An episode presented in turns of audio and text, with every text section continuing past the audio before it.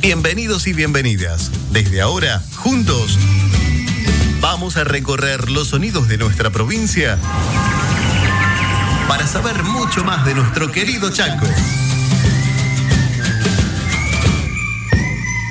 Vamos a continuar aprendiendo desde casa de manera muy divertida y para todos los niveles educativos. Quédate acá. Ya suena L en tu radio.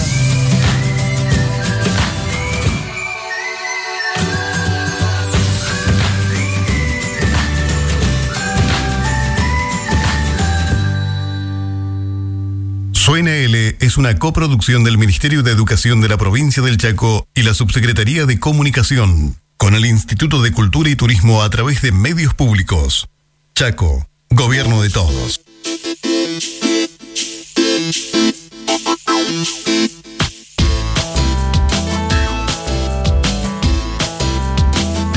Buenas, buenas, ¿qué tal? ¿Cómo les va? Bienvenidos y bienvenidas. Niños y niñas, chicos y chicas, acá estamos nuevamente en este programa que se llama Suena L. Tenemos mucho contenido justamente en el día de hoy para el nivel primario.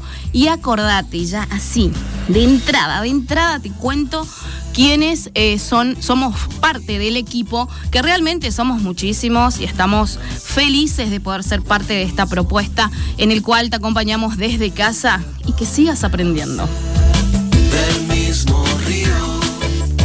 Los integrantes del programa son Nadia Bosch, coordinadora general, Guillermina Capitanich, dirección general, Marcela Audicio es el editor y el voz en off, Nair Carballo, productora y voz en off también, Flora Obregón es actriz y productora, Elian Cordi, nuestro productor también, que nos acompaña en el día de hoy. También estamos con Andy Gamarra. Gabriela Ramírez, Lorelei Pertile y Paola Piana. Ellas son contenidistas. Y quien les habla y tiene el gusto de estar en el día de hoy con ustedes, Mariana Arce.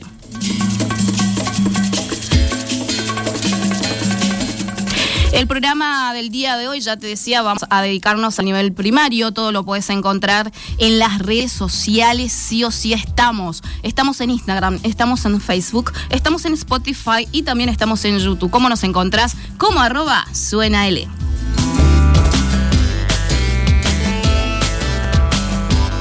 Y el día de hoy vamos a aprender. Atención, atenti, atenti. Vamos a aprender o qué es comer sano. ¿Escucharon ustedes? ¿Escucharon ustedes este lado? ¿Escucharon chicos? ¿Escucharon chicas, niños y niñas? Hoy vamos a aprender qué significa comer sano. A veces puede parecer una tarea difícil, por supuesto. ¿A quién no? ¿A quién nos gusta? A todos nos gusta comer por ahí frituras, golosinas. Bueno, pero para eso vamos, tenemos acá ya una, una entrevista de lujo que nos va a contar y nos va a enseñar cómo comer saludable. ¿Comer sano? Es posible, ¿sí? Si los alimentos se dirigen con atención y se los utiliza bajo el criterio de obtener su mayor rendimiento, se puede ahorrar y a la vez mejorar la alimentación familiar.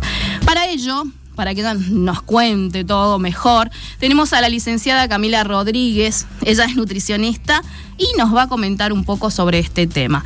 ¿Cómo, cómo estás, Camila? Bienvenida. Hola, muchas gracias, muchas gracias por la invitación. Gracias a vos Eh, por estar ahí con nosotros. Tenemos poco tiempo, pero, pero queremos que eh, sea así como cortito y lo más, lo más importante, digamos, que nos explique qué se entiende por comer sano, por ejemplo. Dale, eh, comer sano es variedad, variedad de alimentos, variedad de colores en el plato, en nuestro día, que nos aporten los nutrientes que necesitamos para sentirnos sanos y con energía. Eh, así que es un poco eso. Por ahí podemos como ver qué alimentos eh, están más buenos, qué otros alimentos no tanto, pero en sí comer sano es comer variado, que haya mucho, mucha diversidad de alimentos y sobre todo de colores, porque ahí están los nutrientes. Claro. Cuanto más colores hay, más nutrientes hay. Más por los niños, ¿no? Que, que justamente están en etapa de crecimiento. Sí, totalmente, totalmente. Y es como también o- un desafío eh, esto de que, que, que no, que puedan incorporar, por ejemplo, frutas o sí. verduras, que es donde están los nutrientes más importantes. Claro, ¿y qué alimentos, por ejemplo, se recomienda consumir diariamente en mayor cantidad y cuáles en menor, por ejemplo? Claro, por ahí es, eh, como decía, en mayor cantidad, eh, sobre todo frutas y verduras. Mm. Estamos como acostumbrados, porque bueno, nuestra cultura también eh, nos trae como una alimentos a la mesa, pero estamos como muy acostumbrados a que por ahí las frutas y las verduras sean como la guarnición o el acompañamiento de otro plato, digamos. Como siempre se lo plantea como el, el segundo lugar. Eh, y el, el, desafío justamente es este, ponerlos en, en lugar protagónico, en papel principal.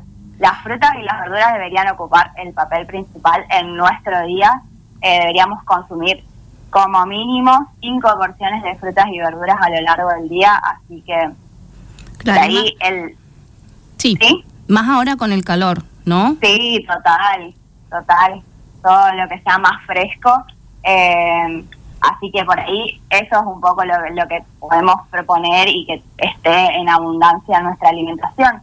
Por ahí los alimentos uh -huh. que menos se recomiendan son los que por ahí ya, ya sabemos, como alimentos que son ultraprocesados, que uh -huh. tienen exceso de azúcares, eh, de grasas que no están buenas, como golosinas, eh, cosas de paquete que por ahí se consiguen mucho en kioscos, supermercados y demás. Así que por ahí la, la propuesta también es como poder explorar un poco más eh, y elegir capaz los alimentos en, en otros lugares como ferias, eh, almacenes, en donde la oferta es más buena, entonces se traduce en, en una elección también más saludable.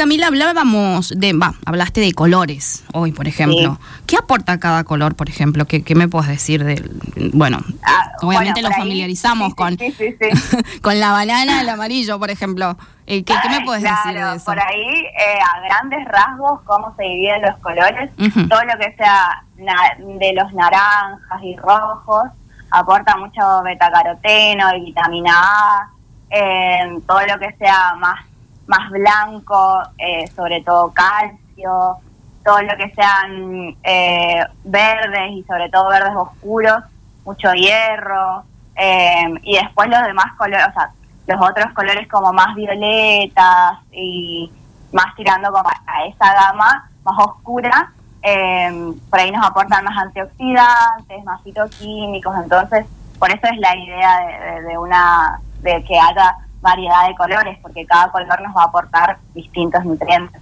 Claro, buenísimo. Y por ejemplo, viste que ahora con el tema de, bueno, de la cuarentena, de la pandemia, muchos pusieron en práctica las huertas agroecológicas. ¿Qué pensás vos sobre esto? ¿Sería importante promoverlas en las casas y en, sí, y en las escuelas? Totalmente, me parece una, una alternativa sustentable que plantea justamente eso, como una producción y un consumo que respete la diversidad de los ecosistemas. Uh -huh. eh, además, esto que, que, nombrabas también es como comunitaria, solidaria y también local. Es como, me parece que es eh, un, un, pilar eh, re fundamental en la alimentación y que también nos acerca a los alimentos. Saber de dónde vienen, eh, en qué época se cultivan, en qué época se cosechan, claro. cuáles son los de estación. creo que también genera como eh, un vínculo que, que, que lleva a una alimentación más sana también, porque uno sabe de dónde de dónde salen claro. y, y, por ahí también se pone como a investigar y a involucrarse un poco más en la cocina, que, que también esa es un poco la propuesta, como claro, sí, sí. acercarse a una, co una cocina más casera, más hecha con amor. Exactamente, y es mucho más rico. Te digo porque nosotros con, con mi hijo hicimos, en, este, en, ya no sabemos más qué hacer.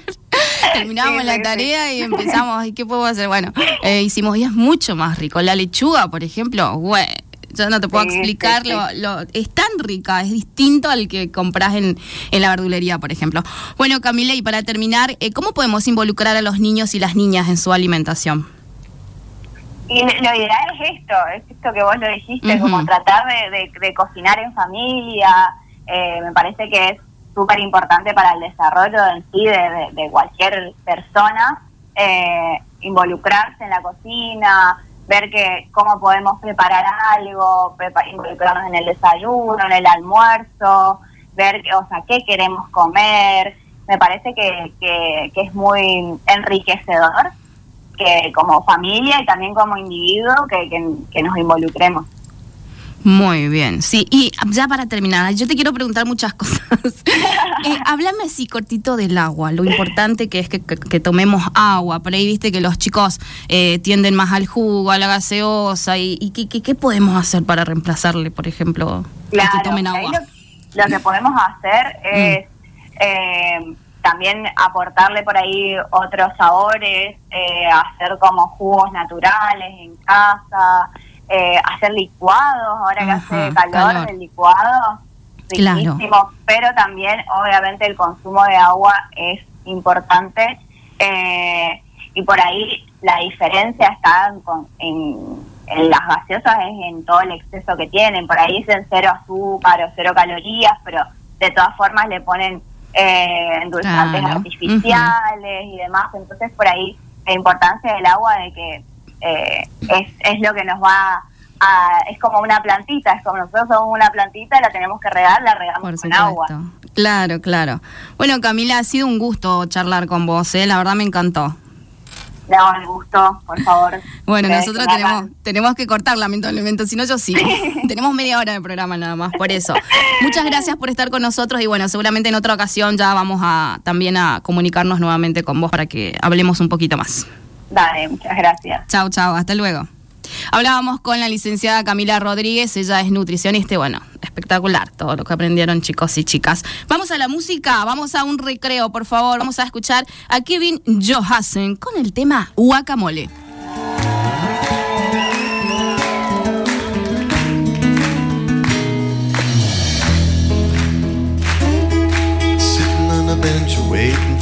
Guacamole.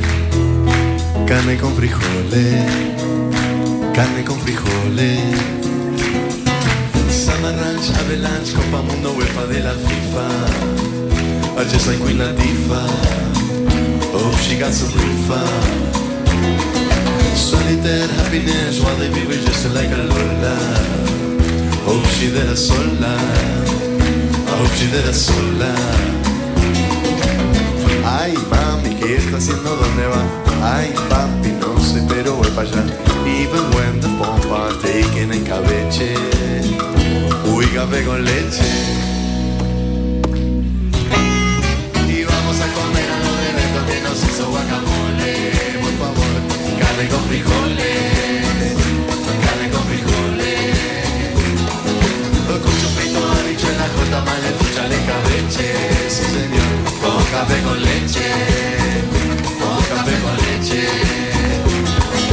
Chimichurri, su con chicken de Nicaragua, Cuba y una caipiruba.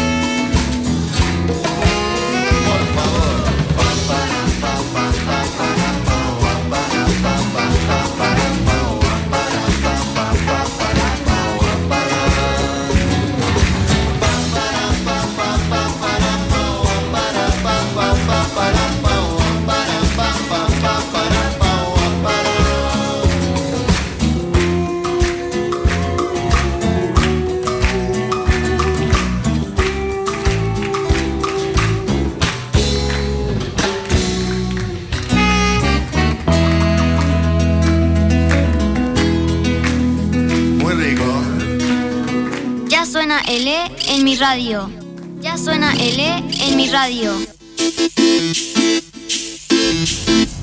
Y yo me quedé bailando el tema de Kevin Johansen. Ahí me salió. Bueno, chicos, que este inglés un poco mucho el mío, pero estoy aprendiendo, ¿eh? estoy aprendiendo con, con, mi hijo y en la plataforma de, de Suena, de Suena DL, perdón. Eh, escuchábamos a Kevin Johansen, entonces, con su tema Guacamole. Qué lindo ritmo que tiene. Bueno, vamos directamente, ya tenemos, hoy es día así de entrevista y vamos a hablar justamente con una docente, ella es Lidia otra vez un apellido complicado. Vamos a decirle ya que diga. Lidia Strisik. ¿Así es? ¿Cómo está? Bienvenida. Sí, muy buenas tardes, perfecto. Pronunciaste muy bien el, el apellido. Tengo 10 entonces en esta.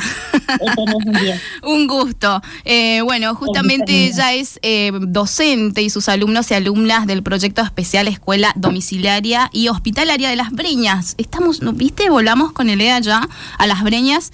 Eh, bueno, ellos elaboraron un trabajo de investigación sobre huerta ecológica con el que ganaron una mención de la comisión evaluadora en la Feria de Ciencias Virtual que organizó el Ministerio de Educación.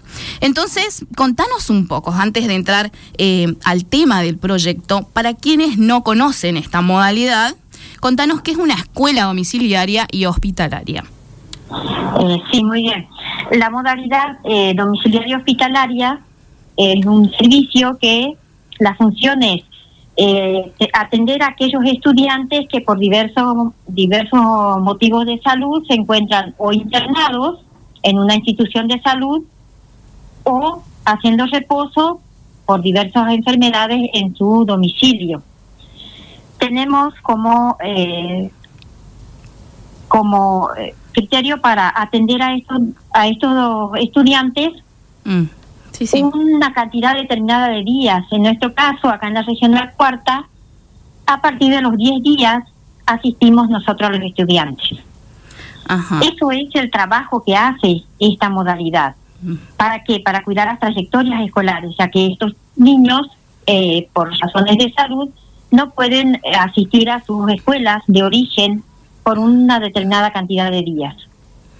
Claro. ¿Y cómo surgió el proyecto de huerta agroecológica? Bueno, este año, eh, debido al aislamiento social preventivo y obligatorio, no hemos podido hacer las intervenciones con estos estudiantes dentro de las instituciones de salud. Lo mismo sucedió en los hogares, ya que la educación fue abordada por los docentes de las escuelas de origen. Ajá. Bien. Por lo que llegamos nosotros a un acuerdo con la Regional Cuarta y nuestro servicio consi- consistió este año en recorrer los barrios más vulnerables, eh, visitamos las familias, charlamos con ellas. Nuestro objetivo era detectar a aquellos estudiantes que por diversos motivos no estaban escolarizados y vincularlos con las instituciones educativas de los distintos niveles a los que ellos pertenecían. La verdad que realizamos una ardua labor. Ajá. Eh, en primer lugar, detectábamos a los estudiantes, tomábamos sus datos, compartíamos esta información con dirección regional y luego con las direcciones y los, edu- y los docentes de las distintas eh, instituciones educativas para luego poder, poder matricular a, aquellos, a estos estudiantes en estas instituciones. Sí. Nuestro tra- trabajo no terminó ahí, sino que hicimos un seguimiento hasta constatar de que los estudiantes estaban recibiendo las actividades y estaban interactuando con sus docentes. Claro, justamente eso te iba a preguntar, ¿cuál fue la modalidad del, del trabajo? Y, Es así que, bueno, que en una de estas visitas, al hacer la visita al barrio Villa Norte, conocí la situación de vulnerabilidad de las mismas. Son, es un barrio muy carenciado, es un- son muy humildes las familias, y ahí sentí la necesidad de colaborar con ellos. Ahí surge la idea de llevarles la propuesta de trabajar con una huerta orgánica. En primer lugar, realicé un relevamiento a través de una encuesta para recabar información básica como cantidad de integrantes de cada familia, Mm. las edades, cuántos trabajan fuera de la casa, si tienen conocimiento de cómo cultivar una huerta y por supuesto si querían culti- cultivarla este año. bien. El barrio es pequeño, de aproximadamente 15 familias, de las cuales 10 aceptaron trabajar en el proyecto. Cada una de esas familias tiene hijos estudiantes en los distintos niveles.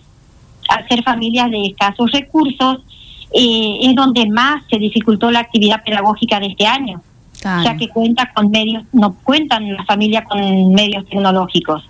claro, Y sí. ahí llegamos nosotros con nuestro servicio para reforzar el trabajo con este grupo de estudiantes. Claro, vos sabés que nosotros justamente estamos hablando con- del tema de la alimentación en el día de hoy y por eso nos Sí. pareció sumamente importante que vos nos expliques de esto. Eh, bueno, ya me dijiste, 10 estudiantes fueron los que trabajaron más o menos, No, ¿no? 10 estudiantes, no, perdón, son 10 familias. 10 familias. Cada familia tiene, es un grupito alrededor de 16, 17 estudiantes. Mira vos. ¿Y qué eligieron sembrar en la huerta, por ejemplo? ¿Qué decidimos sembrar? Ajá.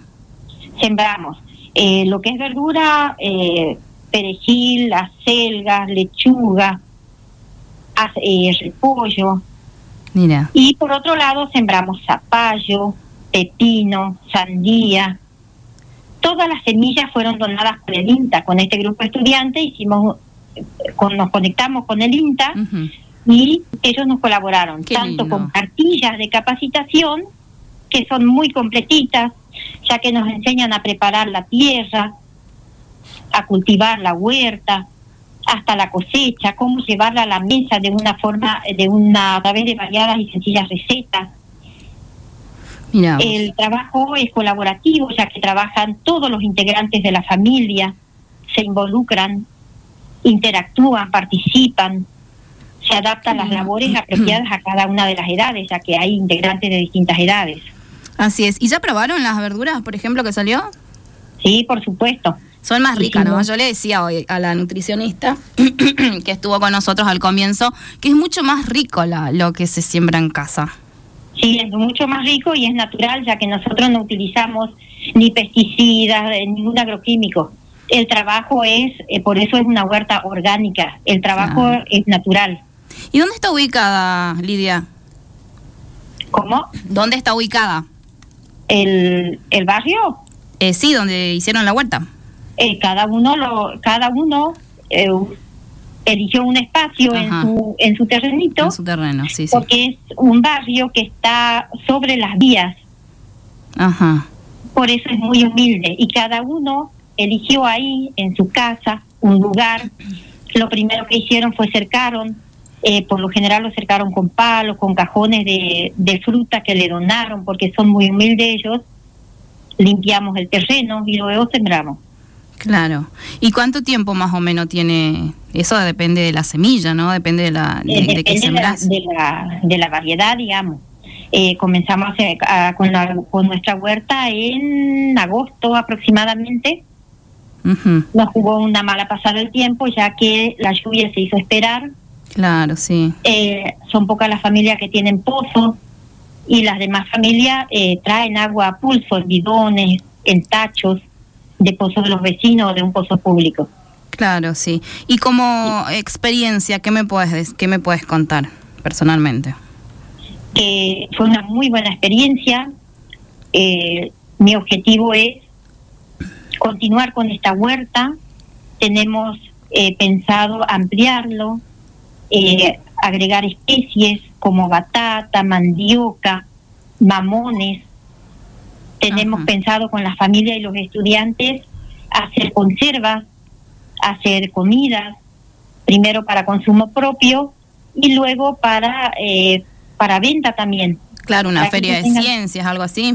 y Ajá. pero también para la venta porque con los estudiantes nosotros trabajamos la parte pedagógica también ahí Claro, sí, sí. ¿Y A es la través primera la- vez que participaron en feria? no yo participo eh, todos los años en feria pero es la primera vez que hice una una huerta orgánica familiar Claro, qué lindo.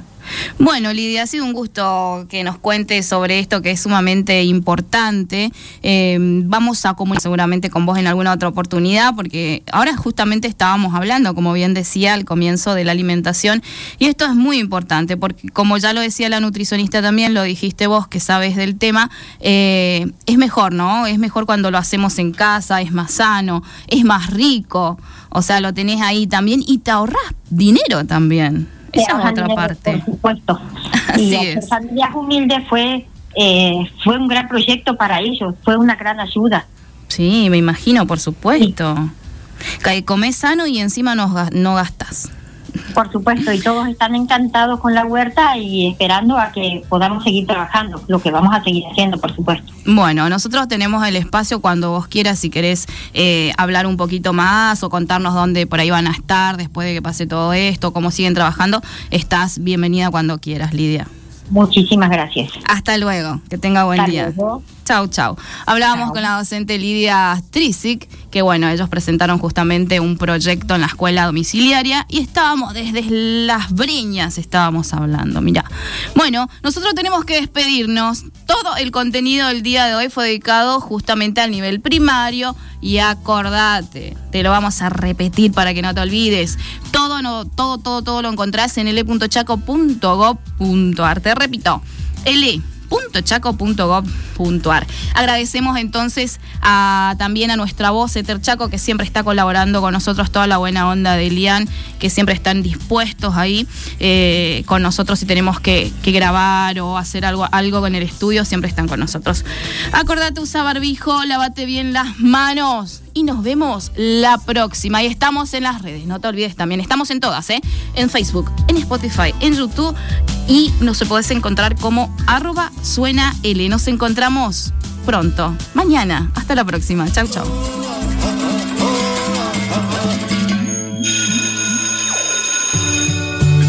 Por hoy se nos acabó el tiempo. Mañana continuamos con mucho más. Estate atento a cuando te digamos... Que ya suena L en tu radio.